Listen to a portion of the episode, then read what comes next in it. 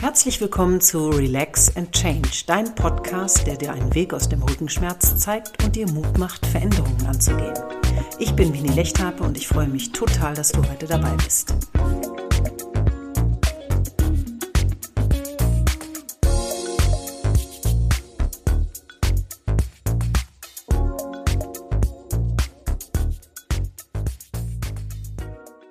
Rückenschmerzen tauchen ja oft aus dem Nichts auf und stellen viele Menschen vor große Herausforderungen. Wie bei jeder unerwarteten Krise versteht man plötzlich die Welt nicht mehr. Alles ist in Unordnung und allmählich breitet sich Angst aus. Wenn es einen nachvollziehbaren Auslöser zu geben scheint, klammert man sich an ihn, damit die Erklärung einen beruhigt und die Lösung naheliegend ist. Aber in den meisten Fällen gibt es für Rückenprobleme nicht den einen Auslöser. Das macht den Krankheitsverlauf komplex und viele Patienten fühlen sich einfach ohnmächtig. Mir ging es zumindest so. In der Krankheit fällt es einem ungemein schwer, Informationen zu suchen, zu finden, zu selektieren und die richtigen Schlüsse daraus zu ziehen.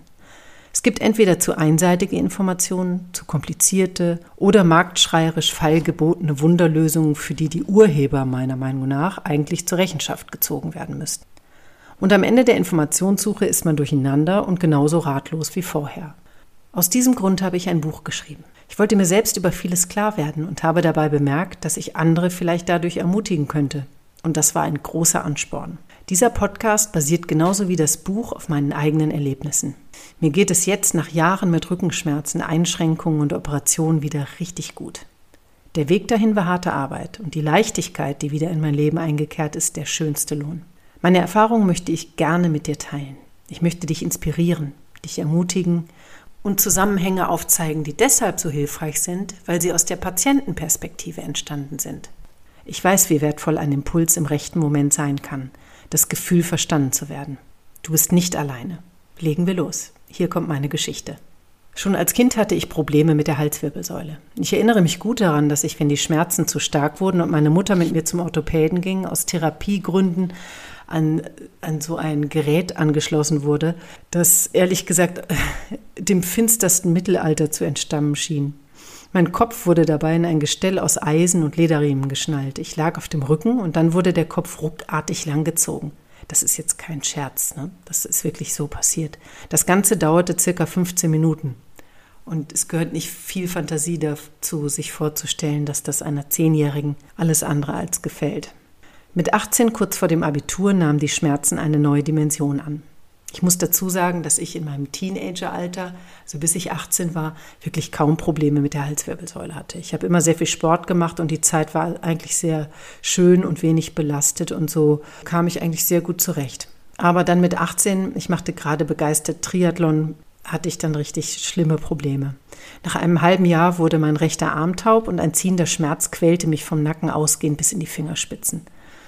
Meine Triathlon-Ambitionen musste ich an den Nagel hängen. Und in der Schule war es natürlich auch sehr schwierig, weil ich überhaupt nicht mehr schreiben konnte. Ich musste damit links schreiben und äh, hatte auch Probleme aufgrund dessen. Und das war wirklich sehr, äh, sehr schwierig für mich, da die behandelnden Ärzte keine Erklärung hatten für meine starken Schmerzen.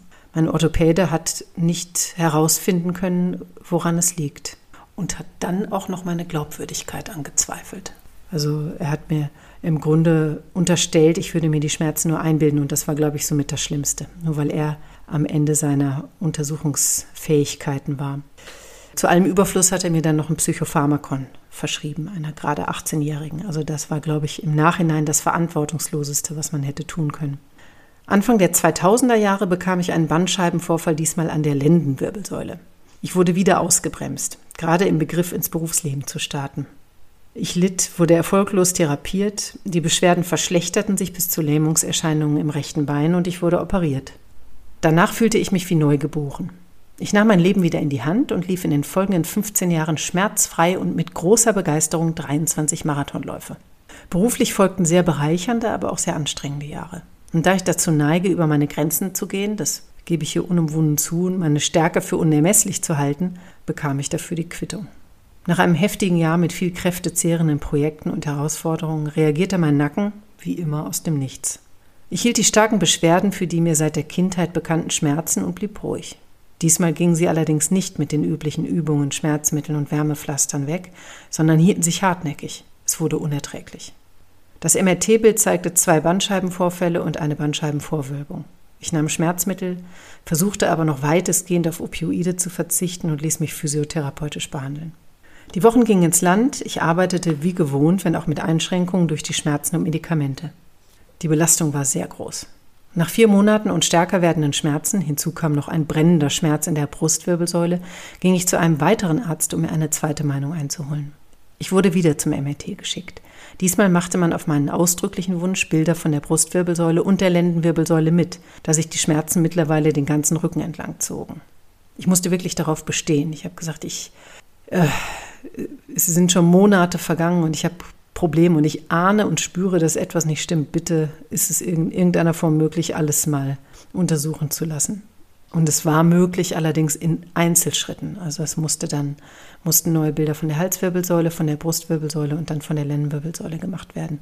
Das heißt, ich brauchte drei MRT-Termine und es ist ja schon wahnsinnig schwierig, überhaupt nur einen zu bekommen. Du kannst dir ungefähr vorstellen, wie lange ich darauf gewartet habe. Das Ergebnis war das gleiche, allerdings kam noch ein weiterer Bandscheibenvorfall an der Brustwirbelsäule hinzu. Und die vor 15 Jahren operierte Stelle an der Lendenwirbelsäule sah nach Meinung des Arztes, einem Neurochirurgen, auch nicht gut aus.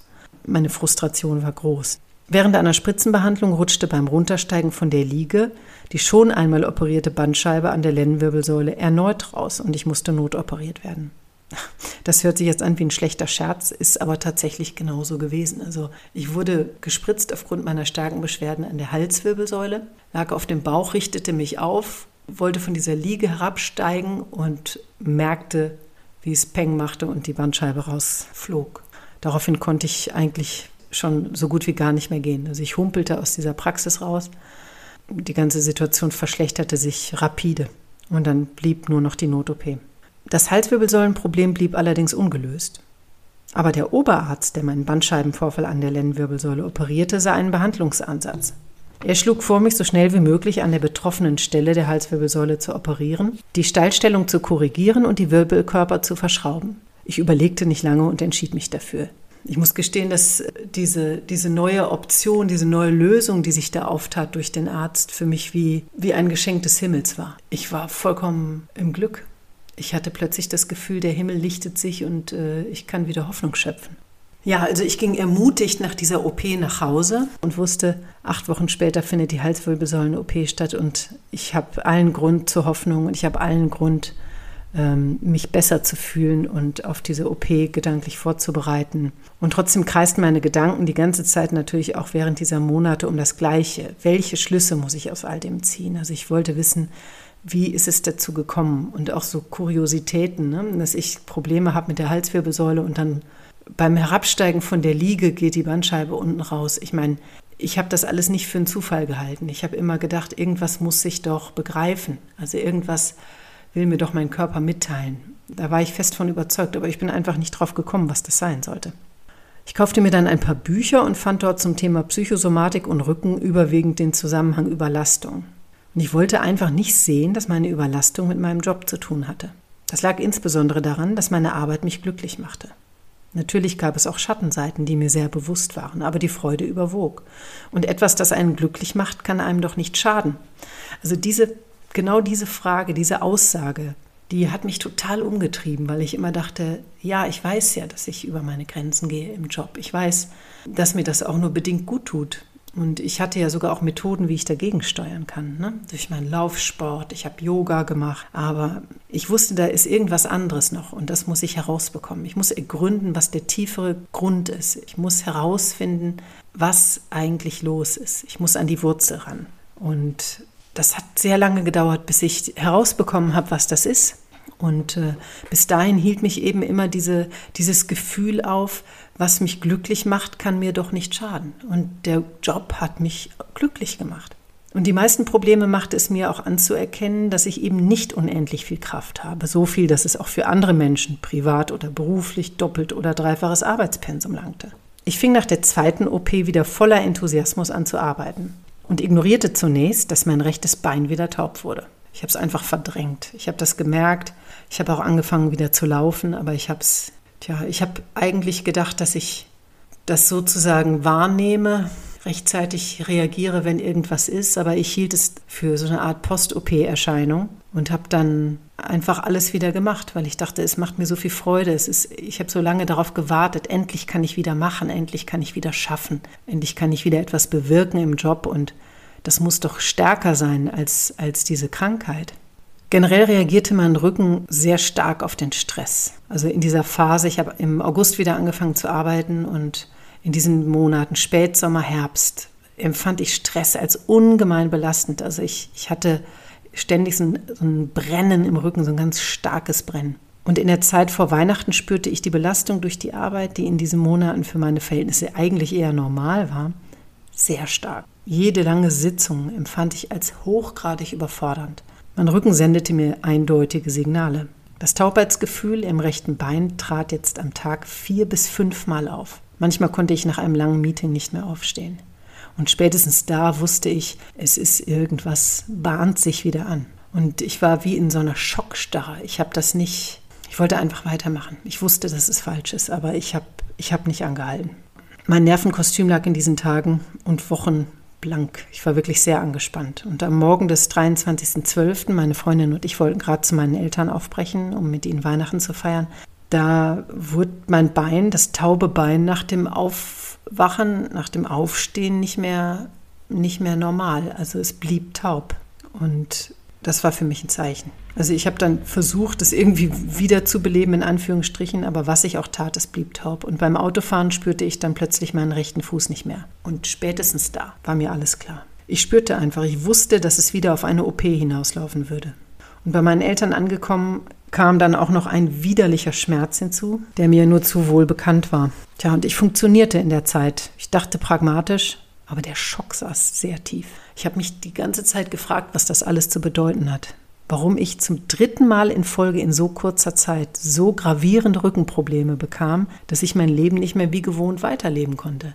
Also dieses Bild des Ausgebremstwerdens, nicht mehr weitergehen sollen, an, ich sollte anhalten. Das war mir klar. Halt an, denk darüber nach, was mit dir los ist. Und ich tat es unaufhörlich. Ich habe mir den Kopf darüber zerbrochen und ich bin nicht wirklich weitergekommen. Außer dass ich schon vorher, also schon im Sommer, bevor ich wieder anfing zu arbeiten, nach der Halswirbelsäulen-OP den Entschluss gefasst hatte, meinen Job zu kündigen. Allerdings hatte ich vor, erst ein Jahr später auszuscheiden. Also wir jetzt in dieser Zeit um Weihnachten hatte ich eigentlich noch ein halbes Jahr vor mir und hatte bereits meinen Kündigungswunsch ausgesprochen, was mir schwer genug. Also war ich verzweifelt. Ich dachte, wieso? Ich habe doch alles begriffen. Ich habe doch, ich habe doch meinen Job gekündigt. Ich, äh, ich, ich werde ein anderes Leben führen. Und ich merkte, dass ich noch gar nichts begriffen habe und ich wusste nicht, auf welchem falschen Weg ich gekommen bin. Zurück in Berlin wurden die Schmerzen dann unerträglich. Ich machte also die ganze Prozedur wieder mit, also Arzt, MRT etc. Und es war schnell klar, die Bandscheibe war völlig hinüber. Die, an der ich schon im Übrigen zweimal operiert wurde.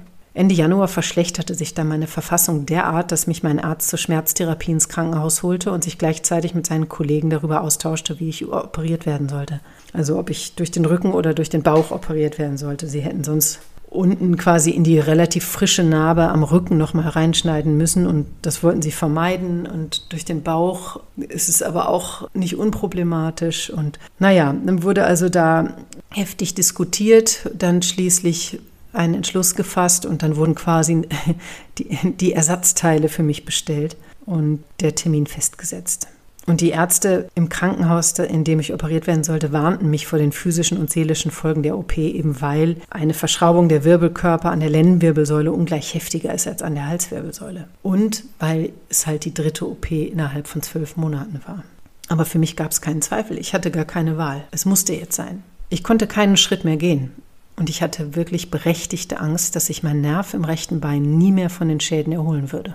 Ja, ich wurde also entlassen und vier Wochen später war der OP-Termin, auf den ich mich unfassbar gefreut habe. Mm, wie eigentlich auch auf den OP-Termin der Halswirbelsäulen-OP. Also ich habe das nie für möglich gehalten, dass ich mich mal auf Rückenoperationen so unglaublich freuen würde, weil ich mich im Grunde nie am Rücken operieren lassen wollte. Das war für mich noch 2001, 2002 in dieser Leidenszeit auch mit dem Bandscheibenvorfall eigentlich für mich gar keine Option, weil ich meine Mutter gesehen habe, die ebenfalls an der Halswirbelsäule und an der Lendenwirbelsäule operiert wurde in den 80er Jahren und äh, auch danach noch Schmerzen hatte und wirklich ganz starke Einschränkungen. Und das war für mich nicht sehr überzeugend. Aber ich freute mich unglaublich und diese vier Wochen zogen sich leider wie Kaugummi. Also das, das war ganz schwierig. Ich glaube, ich habe noch nie so lange vier Wochen erlebt. Aber dann rückte der Tag näher und ja, ich wurde fast euphorisch. Ich konnte am Ende überhaupt nicht mehr laufen ohne Krücken, habe nichts mehr im Bein gespürt und bin quasi ins Krankenhaus gefallen.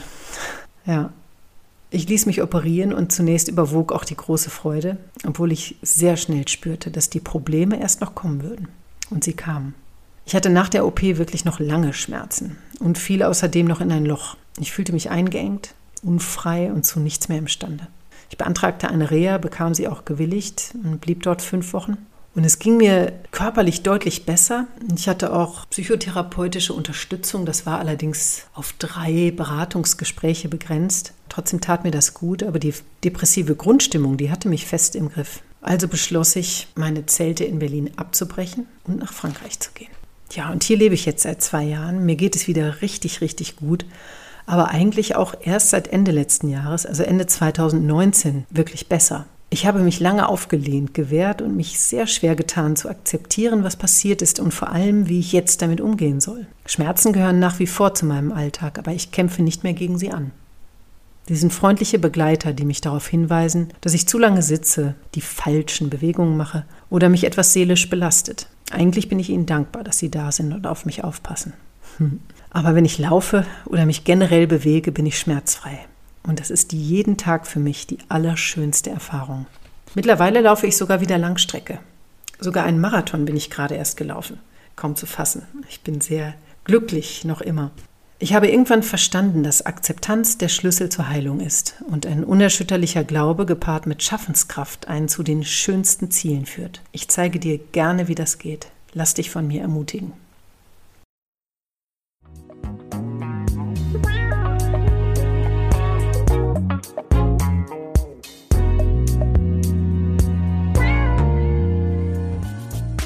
Wenn dir diese Folge gefallen hat, würde ich mich sehr über deinen Kommentar und eine 5-Sterne-Bewertung freuen, damit der Podcast so vielen Menschen wie möglich helfen kann.